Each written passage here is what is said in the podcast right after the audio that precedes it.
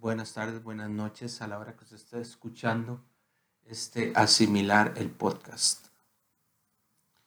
Es para mí un gran gusto que usted me esté escuchando el día de hoy, en el momento que lo esté haciendo, y que podamos dilucidar algunas ideas, entender, darle vuelta a algunas noticias, conceptos, pensamientos en general.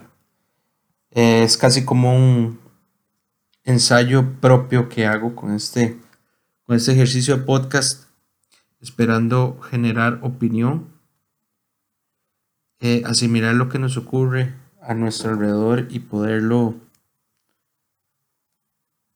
poderlo entender mejor, si es que, si es que se pueden entender las cosas que hoy día nos rodean. Hay tantísima información, tantísima tantísimas fuentes que provienen de, N cantidad de medios que usted pueda seguir a través de, del internet y las redes sociales. Esto es uno más, esperando que pueda ser un, un espacio de, de disentimiento, ¿por qué no? De, en donde usted pueda estar o no de acuerdo con lo que se diga, pero que realmente al menos lo haga pensar y asimilar ideas. Muchas gracias por estar aquí. El tema política y crisis de Costa Rica, como estamos al día de hoy. Lo que está pasando con el caso Cochinilla, que ya usted me imagino que habrá leído, habrá escuchado en Canal 7, que ha estado dando algunas algún seguimiento al tema, periódico La Extra, CR Hoy, Semanario Universidad, etc. Eh, Radio Universidad hoy estaba escuchando también en la mañana. Le ha dado seguimiento al tema, un tema que, que realmente tiene varias, varios puntos de vista y que complica la situación actual de nuestro país. Ya de por sí complicada, ya de por sí deteriorada, ya de por sí echa un nudo en, aspectos de, infraestructura pública, que es una de las, de las aristas que maneja este tema. Y, la situación actual con el, con el tema caso, caso Cochinilla viene a, viene a poner pues mayores retos y dificultades. Em, también por ahí estaba leyendo, salió el informe de Panama Papers en el cual hay un montón de, de, personas de la política de este país involucradas. El tema corrupción a esas esferas es, un secreto a voces entre la población. Se sabe que existe, se sabe que, que corroe, se sabe que se pasea entre las diferentes personalidades, sujetos, varios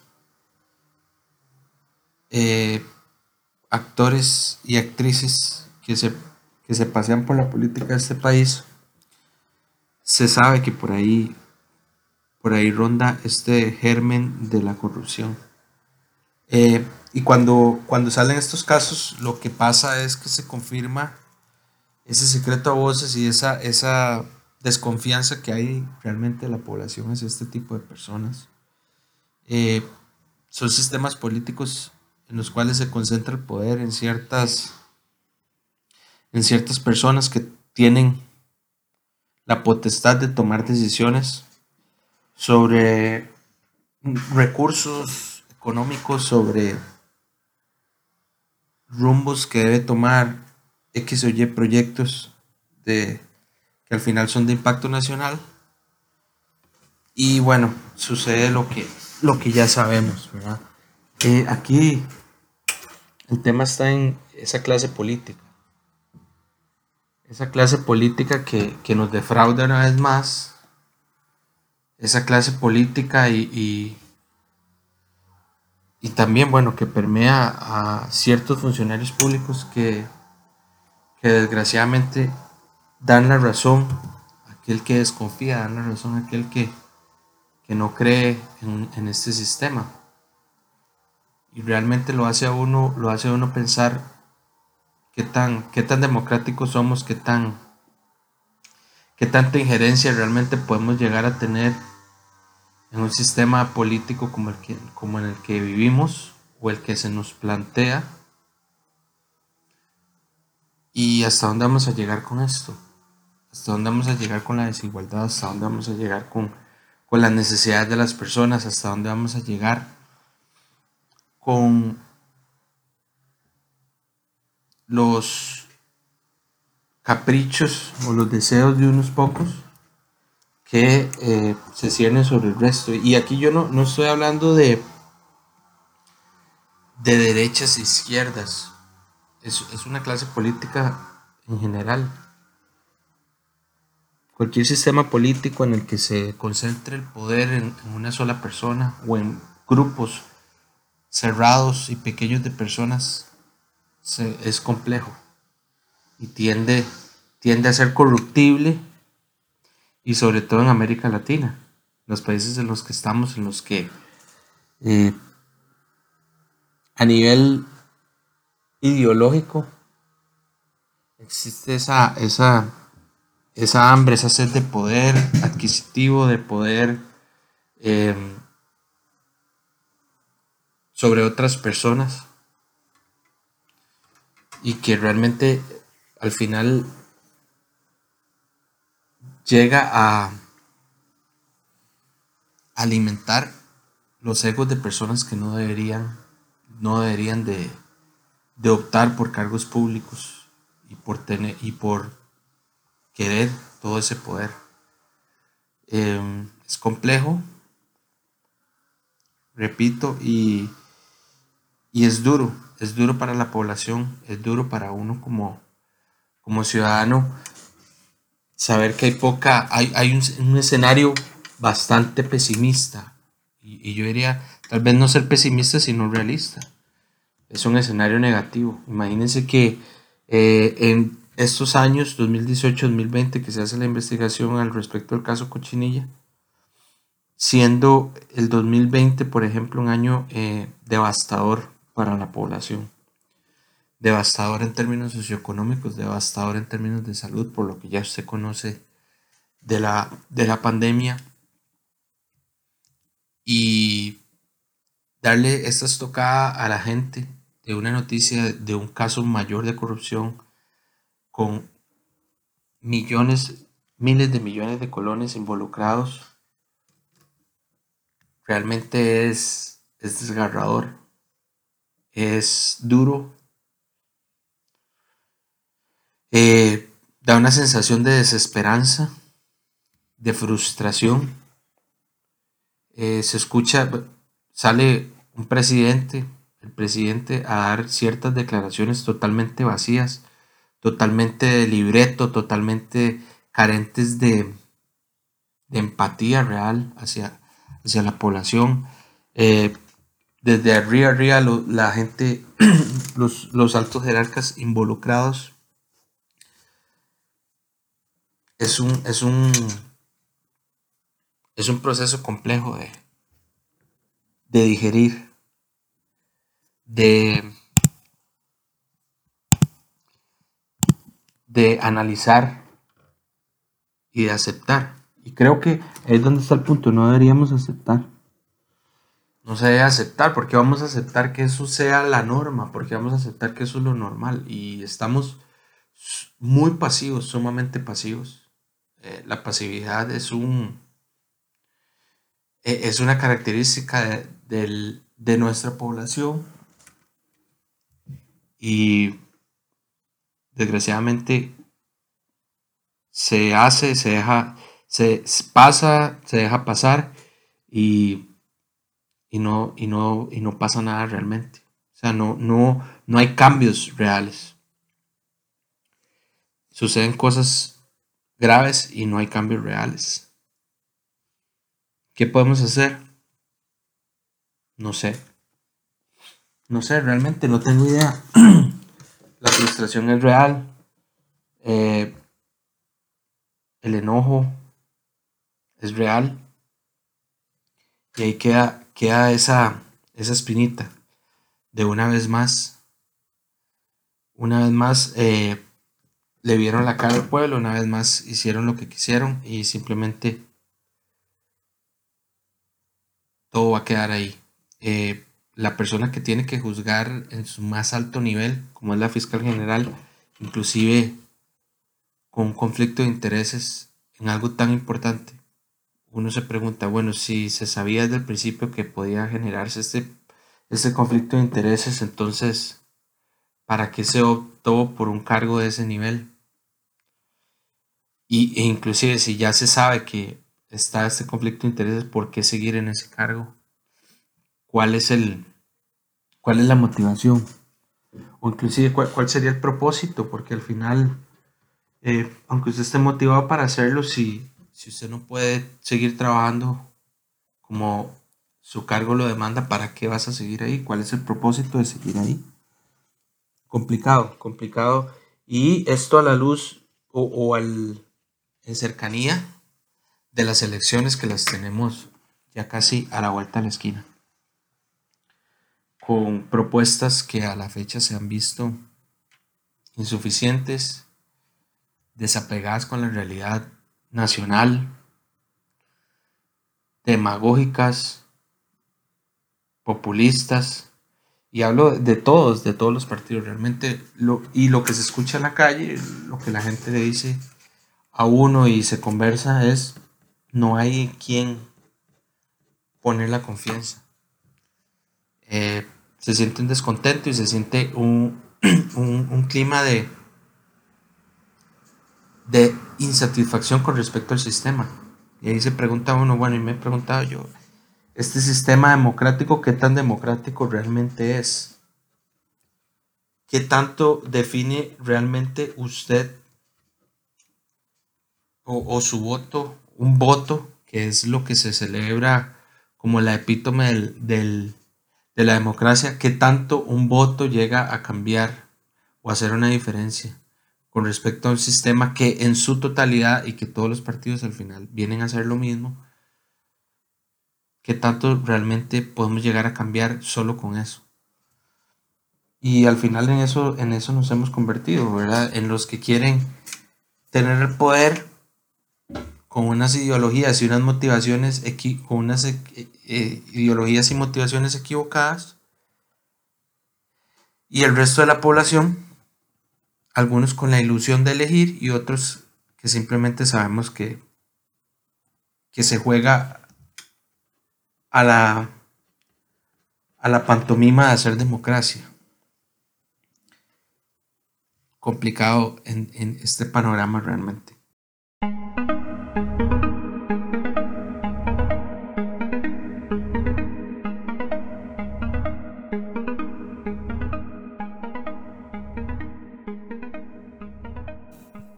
En otros temas, específicamente en el ámbito de las redes sociales, me interesó el caso Free Britney, que está, que está en boga ahorita por un, por un análisis al respecto de su tutela legal.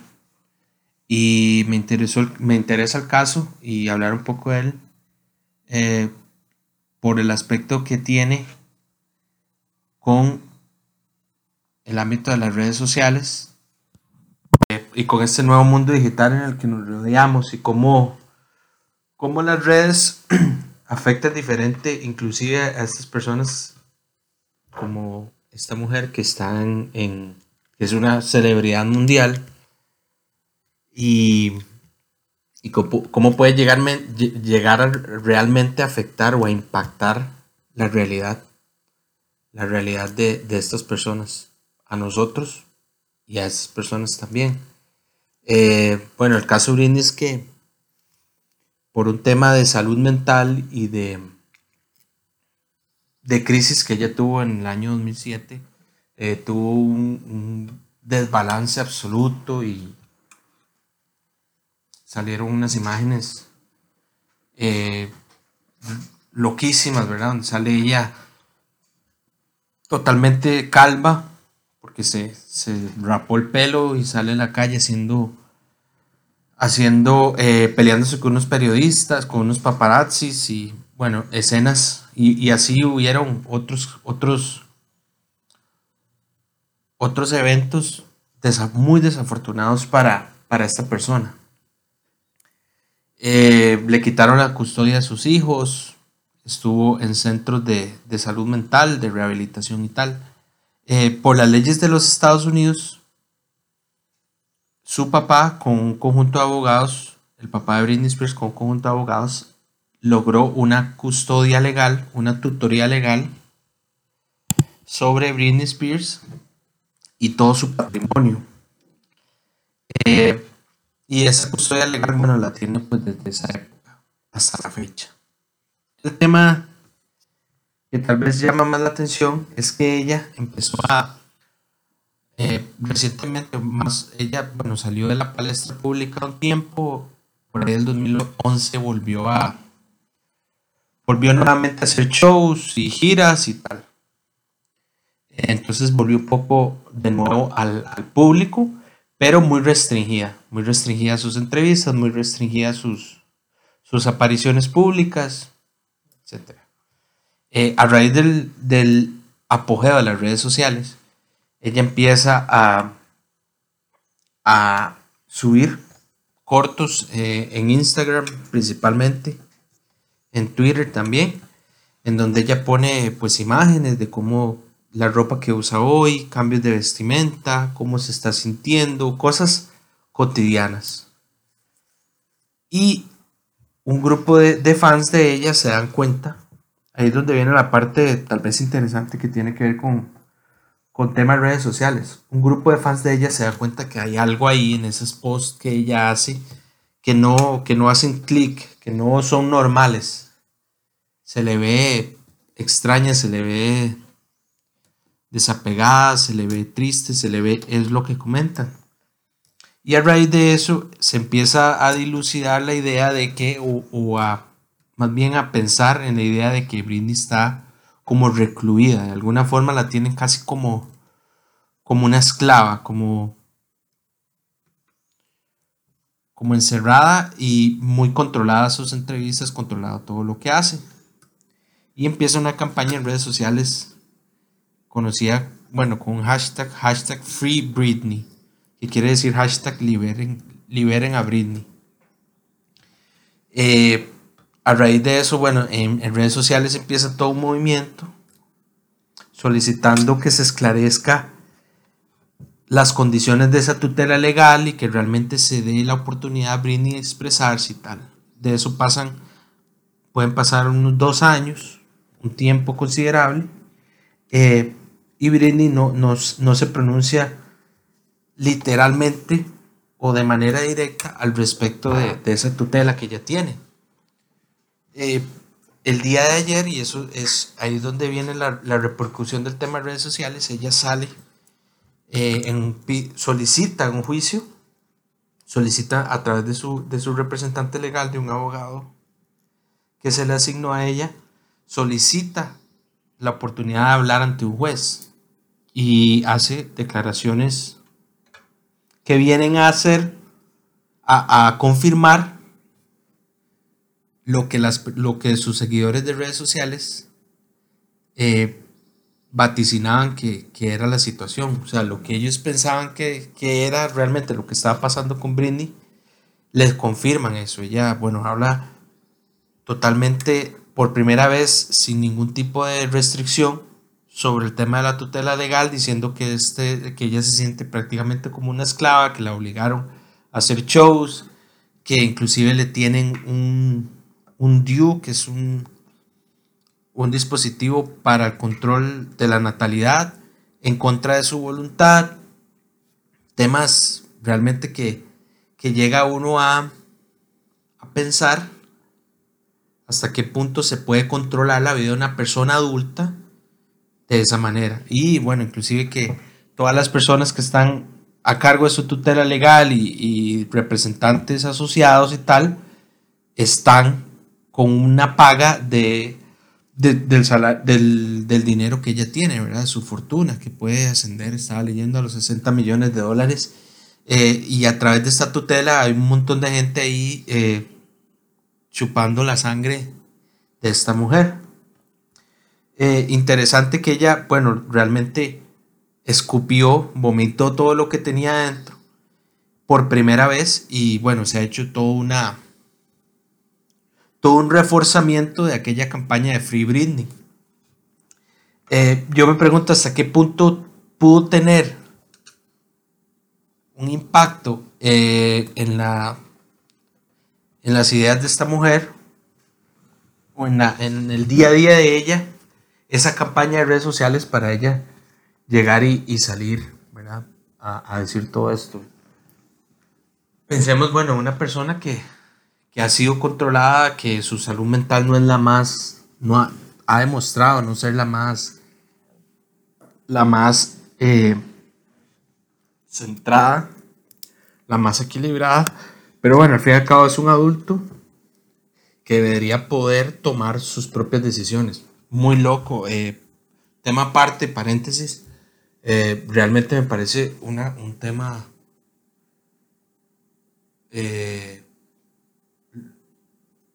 no sé, a debatir de cómo una persona adulta puede ser eh, manejada a nivel legal por otras personas, hasta qué punto se puede hacer eso, eh, simplemente por, por el hecho de decir, bueno, está, está loca o no, no, puede, no puede manejarse sola, yo voy a tomar control de todo lo que hace, hasta el punto de que inclusive decidir si puede o no puede tener hijos, cómo ella mencionaba que inclusive el color de, sus, de, los muebles de su cocina, ni siquiera eso podía decidir, o sea, temas que van mucho más allá de, una simple tutela de las decisiones más importantes de una persona, sino ya de sus libertades del día a día. Cierro el paréntesis ahí. Eh, entonces, bueno, ¿cómo, ¿cómo las redes sociales tuvieron ese impacto en ella?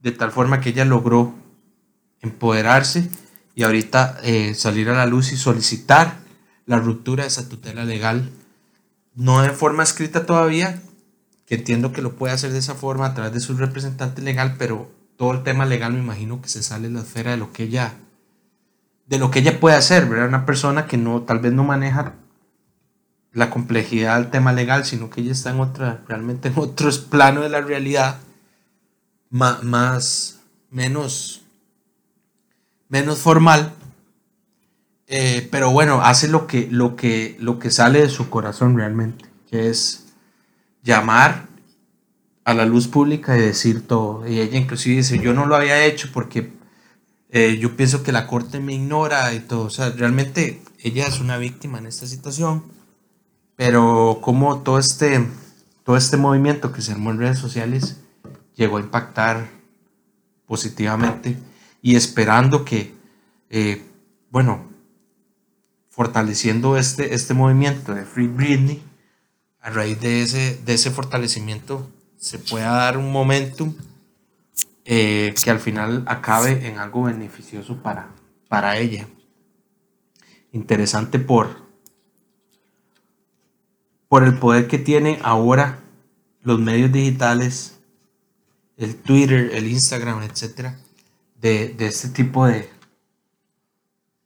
de, impactos, ¿verdad? Impactos en, personas, como decía al principio, son celebridades y tal, pero que no están exentas de tener ese, ese, enlace directo con, la población o con el mundo de las redes sociales. Eh, inclusive estaba viendo unos, unos reportajes en días recientes de cómo hay celebridades hoy en día que suscita su sistema para conocer gente y, demás es a través de, de, aplicaciones de redes sociales. Entonces, por ahí, para reflexión el tema de, del caso Free Britney.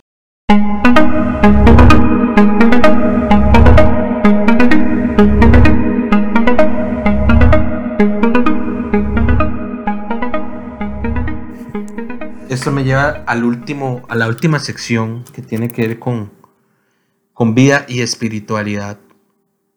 amarrando un poco con todo el asunto de, de Britney y todo su descontrol y desbalance psicológico, psiquiátrico, mental.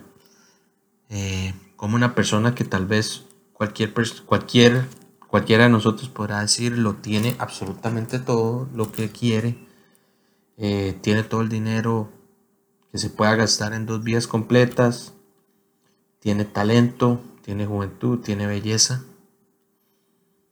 llega a un descontrol de ese, de ese nivel. Y es que eso no, no, no tiene que ver con lo que ese tipo de desbalances o nuestra salud mental, psicológica, no tiene que ver con, con lo que tengamos o no tengamos o con nuestras capacidades. Eh, es un tema más de adentro, de qué es lo que llevamos dentro, cuáles, cuáles son las, cuáles son los factores que han definido nuestro, nuestro ser, nuestro yo, nuestro crecimiento. Eh, y, lo, que, lo que quería dejar como reflexión para finalizar es que se vale no saber. Se vale no saber. Estamos obsesionados con tener una idea clara, precisa de hacia dónde vamos, hacia dónde nos movemos. Y en un mundo tan cambiante, en un mundo tan, tan impreciso, en donde lo único seguro realmente es el cambio, nunca sabemos. No sabemos qué va a pasar el día de mañana, no sabemos los planes que tienen otras personas, eh, lo que va a pasar en la realidad nacional, internacional. Eh, tal vez algo trillado lo que voy a decir, pero es un ejemplo que viene muy a la mano en este momento, que es el asunto de la pandemia. ¿Quién vaticinaba que en un año, dos años, el mundo iba a recibir un golpe y un cambio estructural eh, en sus cimientos de esa manera por un virus? Nadie lo, nadie lo podía ver a esa escala. Bueno, tal vez solo Bill Gates que lo vaticinó ya hace algunos años, pero no tal vez con la magnitud con la que se dio. Eh, a veces simplemente no sabemos, no sabemos qué va a pasar y, y yo creo que tenemos que aprender a vivir con eso. Tenemos que aprender a vivir con que con que el día de mañana es incierto, con que hoy no tengo todas las respuestas aunque voy en el camino y, y tengo mis planes y tengo mis ideas, pero no siempre todo va a ser exactamente como yo quiero que sea. No siempre voy a saber, no siempre voy a tener la respuesta de todo. Y ahí es disfrutar el camino, disfrutar el proceso, disfrutar lo que, lo que soy hoy. Y si no estoy disfrutando, poder cambiar aquello que no me deja que no me deja ser una persona más más tranquila conmigo mismo. Pero al final se vale no saber. Se vale no saber. Muchas gracias.